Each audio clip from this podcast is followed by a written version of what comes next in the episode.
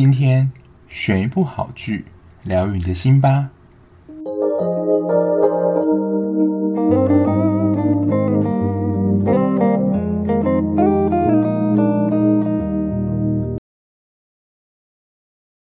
欢迎收听追剧二百五，我是小 B。不知道这个连假大家有没有疯狂追剧呢？我这礼拜是挑战了一周三更，我现在就是在尝试，就是我现在固定就是二六会更新嘛。那昨天是因为我去看了《刻在你心底的名字》，我真的觉得太精彩了，一定要马上录给大家听。所以如果大家还没有听过就是那一集《刻在你心底的名字》的话，希望可以大家出去。那一集，因为那天真的是我上午、中午去看，然后下午就开始录，然后晚上开始剪，然后就上传，等于是一天完成一支片。我觉得对我来讲，真的是一个很大的挑战。那那一部我真的也是强力大推荐，就是希望大家都能够进电影院去支持，因为我觉得不只是支持国片，那也因为它真的也拍得很好，就真诚的推荐给大家。那回到今天的主题，今天要聊的是日剧哦，好久没有聊日剧了，从第三集之后就没有再提过日剧。那这一部其实已经非常的红，那现在有两部，就是半泽直树。那今天讲的是第二集。那半泽直树它是由小说改编，那总共有两部。它第一部是在二零一三年，其实距离到现在已经有一段时间了。那第二部是二零二零，也就是今年才刚播完的。那它每一季也都是十集。那它其实是分成，我觉得可以分成五季、五季、五季、五季，都它可以各自形成一个小故事。虽然说刚刚有提到。它是五集五集这样子，算是可以独立出来，但因为它人物是连贯的，所以如果你喜欢看的话，我建议还是从第一季开始看，会比较了解整个人物的来龙去脉，因为它蛮多相关人物都是有接连接续演，就是第一季演完又演到第二季的。那如果还没有看过朋友，就是简单的介绍一下，它就是银行行员，就是半泽直树，非常的明了。就是这部剧名就是在讲半泽直树这个人，就有点像《甄嬛传》，就是这个人的故事传记。然后他是一个银行行员，对抗可能是整体的银行行员，然后碰到困难难题迎刃而解的热血故事。对，这部非常热血。那他第二部主要有算是两个故事，第一个是他在他被从中央银行调到中央证券。就算是中央银行的子公司吧，然后里面的剧情大概就是有一家电脑公司要收购另外一家公司，然后这家电脑公司呢，他们是由中央银行贷款，其实就是子公司想要阻止母公司贷款给这个电脑公司，等于说就是子公司对抗母公司，就是中央证券对抗中央银行的故事。然后下半篇就是范围更大的是帝国航空的重振篇，它对抗的对象是政府，就是一家航空公司，因为它接连的就是亏损嘛，然后这时候政府就出面接管。那其实他们在比如重开一条航线或事业上，其实都跟银行借钱，但因为最后营运不佳还不出来嘛，但其实银行。可能有百分之多少的债权，然后这时候政府出面要求，就是银行要放弃百分之七十的债权，等于说银行就会白白的蒸发可能五百亿左右，然后这就是政府高官，当然里面有一些阴谋，然后半泽直树身为一个小小职员就要去对抗政府的故事，我觉得这一部到后来就是越来越热血。那其实就是半泽直树的故事，其实非常的简单。那这一部的看点就是整体半泽直树来讲，它就是非常热血，不拖时间。甚至是我看过，就是真的算是前几名，完全不拖戏。然后每一个出场人物，每一个动作，然后每一个时间点都有它的含义，然后节奏的非常明快。但它的剧情，我觉得就算是蛮像王道式 RPG 的那样。我不知道大家有没有看过两津勘吉，他有教就是人家一集，就是漫画里要如何，就是那种像史诗英雄巨片这样，就是碰到敌人，然后被打败，然后主角要重新修炼，然后又再去挑战强大的敌人，最后又碰到新的敌人，就是形成一个循环这样，然后最后都会是 good ending。然后在这个过程当中，一定都不能非常顺利，一定要碰到困难重重，绝对不能太顺利，然后最后才能够迎刃而解，然后又碰到下一个新的挑战。然后我觉得就是非常的贴近，就是职场上真实生活。如果你是上班族的话，就是看到公司里面的各个主管或是里面成员，都会有一种，尤其是那种就是你无法防范说他可能在背后你捅你一刀的那种人。然后他里面有提到，就是说。我觉得有有时候职场也蛮像这样，就是有功老板抢，然后有错属下扛，这样完美的展现。就是他们有错，就是完全就是推给部下，就是高官完全就是没有想要承担的意思。我想这就是职场上社畜的最鲜明的写照。然后因为半泽直树他只是一个算是银行行员吧，虽然他到最后可能会当到。课长、副部长之类的，但他其实对抗的体系永远都比他大，所以你就是会看到有一种小虾米对抗大鲸鱼这种很热血的感觉。而且其实很多情况下都是在半泽直树他很不利的状态下扭转。那我觉得很重要就是他在当中的表现，就真的是打不死的蟑螂。而他绝对要奋战到最后一刻。我觉得平常可能我们在对抗体制或是呃老板的时候，都很快就是妥协，就想不要惹事。但他就是那种脾气超级倔强，非常那种一定就是要撑到最后的人。所以看的时候就觉得非常热血，就是他代替了我们，就是说出不能说的话，然后做不能做的事。然后少不了就是要一些很紧张的场景啊，比如说。要搜集秘密文件啊，就是要抓住谁的把柄。然后在第二季的时候，因为有跟电脑公司有关，那其实他们就是会有那种秘密文件的往来嘛，就是可能那种秘密文件账户的账号啊，或是银行账户的账号等等，就是那种不能被人家发发现的文件。然后他就透过就是网络直接去骇进另外一家电脑，去拦截那个。文件，我觉得这生活当中，这真的是合法的吗？但就是他在这部戏当中，就是制造这种，然后从密道逃跑啊，就制造这种非常多紧张的场景，所以几乎就是你是屏气凝神的看完，就是一集，真的都完全不会想睡觉。然后第二个看点就是这一部的。我可以说，就是声音大的就是赢家嘛，就是每个人表情都超级浮夸，然后声量超大，所以如果你是用耳机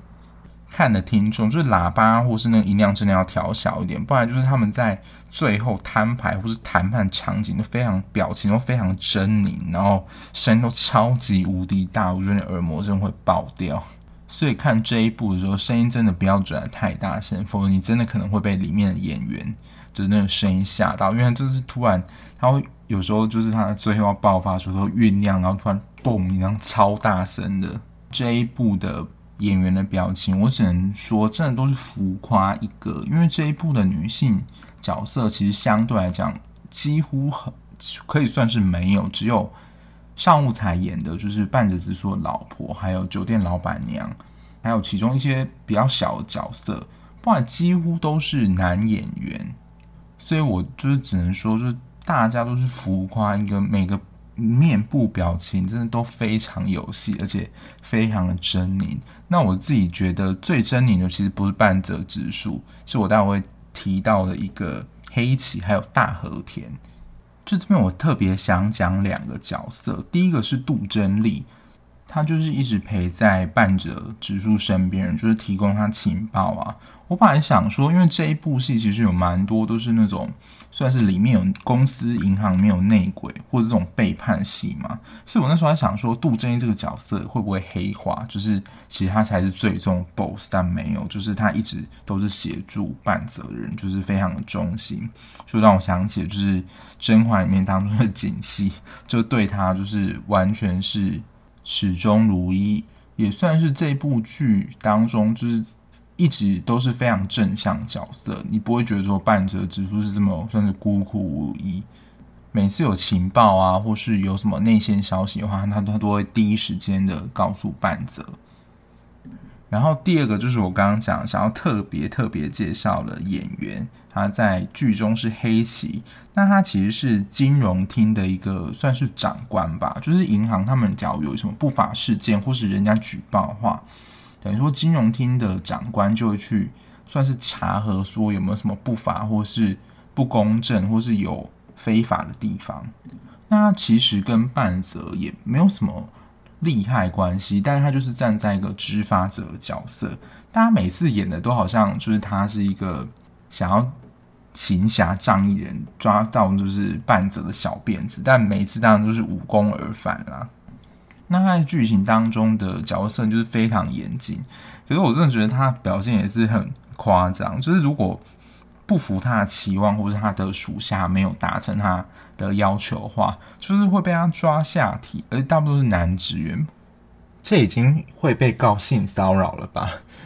而且他真的可以说是阴魂不散，就是不论半泽被调到哪一个地方，他就是每一次都会出现。但是我为什么说他会变成就是半泽直树相爱相杀人呢？因为他最后就会变成半泽直树对抗政府的一个重要人物。我去查了一下，就是饰演黑崎的这一位演员，我会说他浮夸一个，果然是有凭有据，因为他本身就是歌舞界的演员，他的表情我觉得比半泽直树还要浮夸，就是看到他演戏，就是很正很想揍他的那种，就是非常投入在他那个角色，就是有点贱贱的，然后又又有点让人。讨厌他，可是就是真的不会让人觉得就是恨得牙痒那一种。更令我意外是，他老婆是藤原纪香，就是完全没有办法联想在一起。这一部我觉得除了半泽直树外，就是令我印象最深刻的一个角色。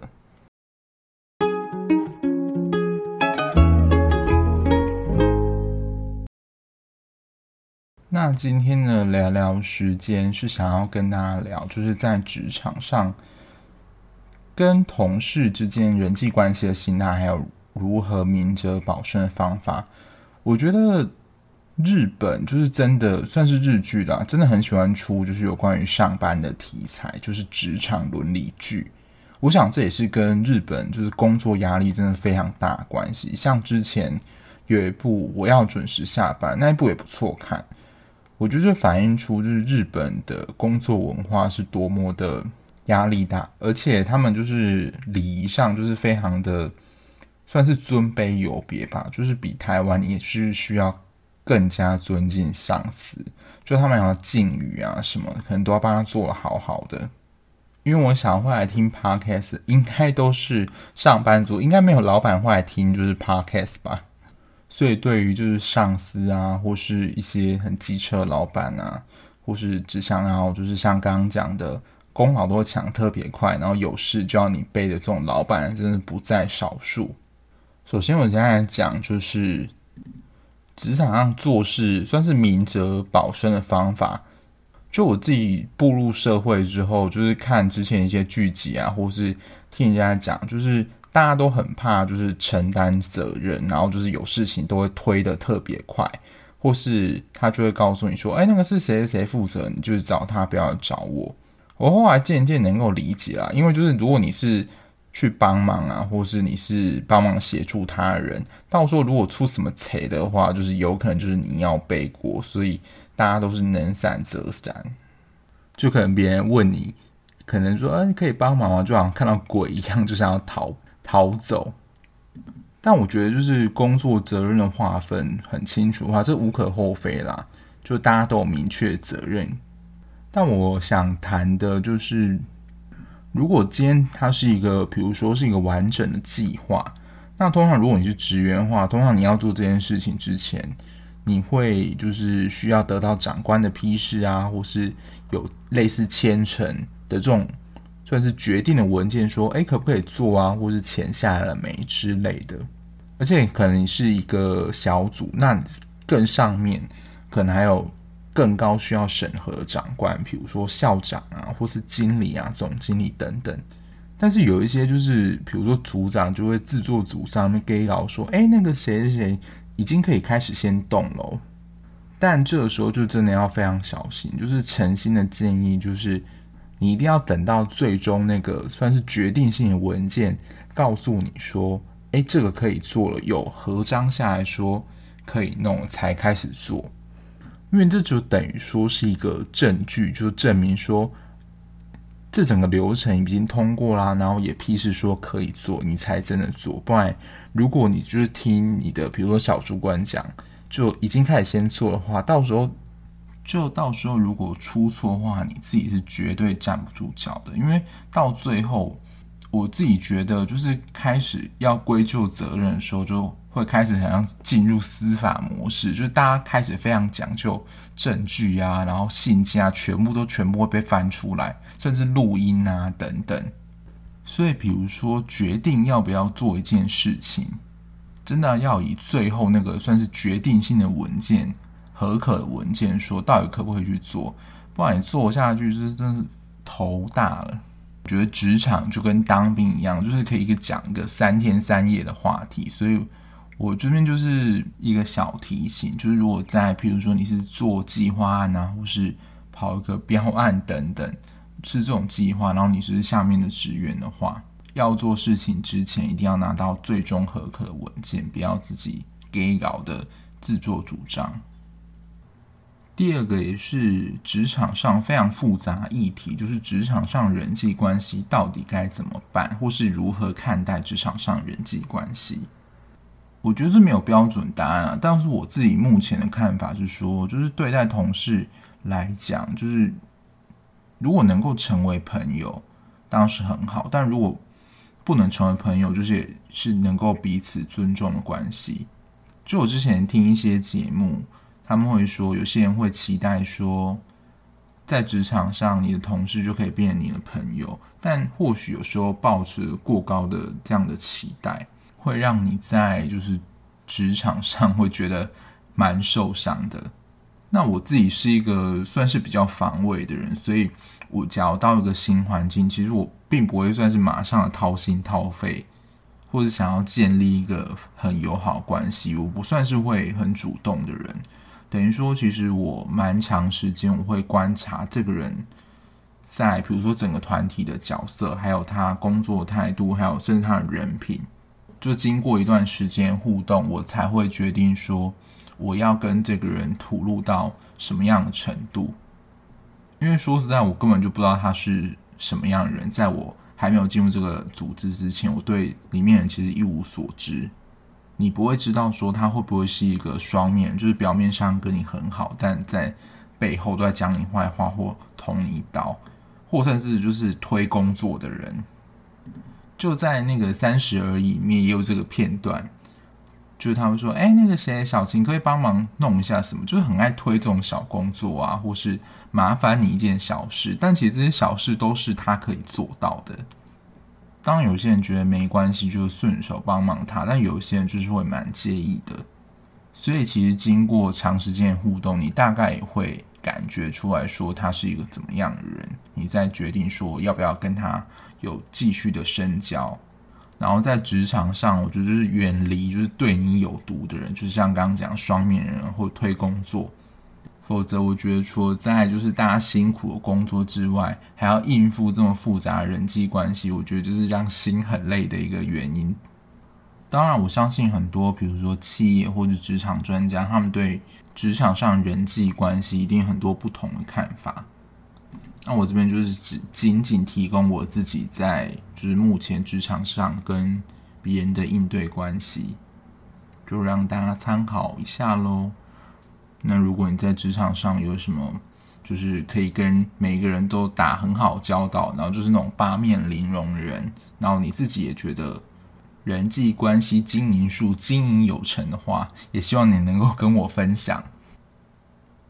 那今天的节目先到这边。如果你看完剧有什么心得想要跟我分享，或是觉得 Podcast 有什么可以改进的地方，也欢迎追踪我 IG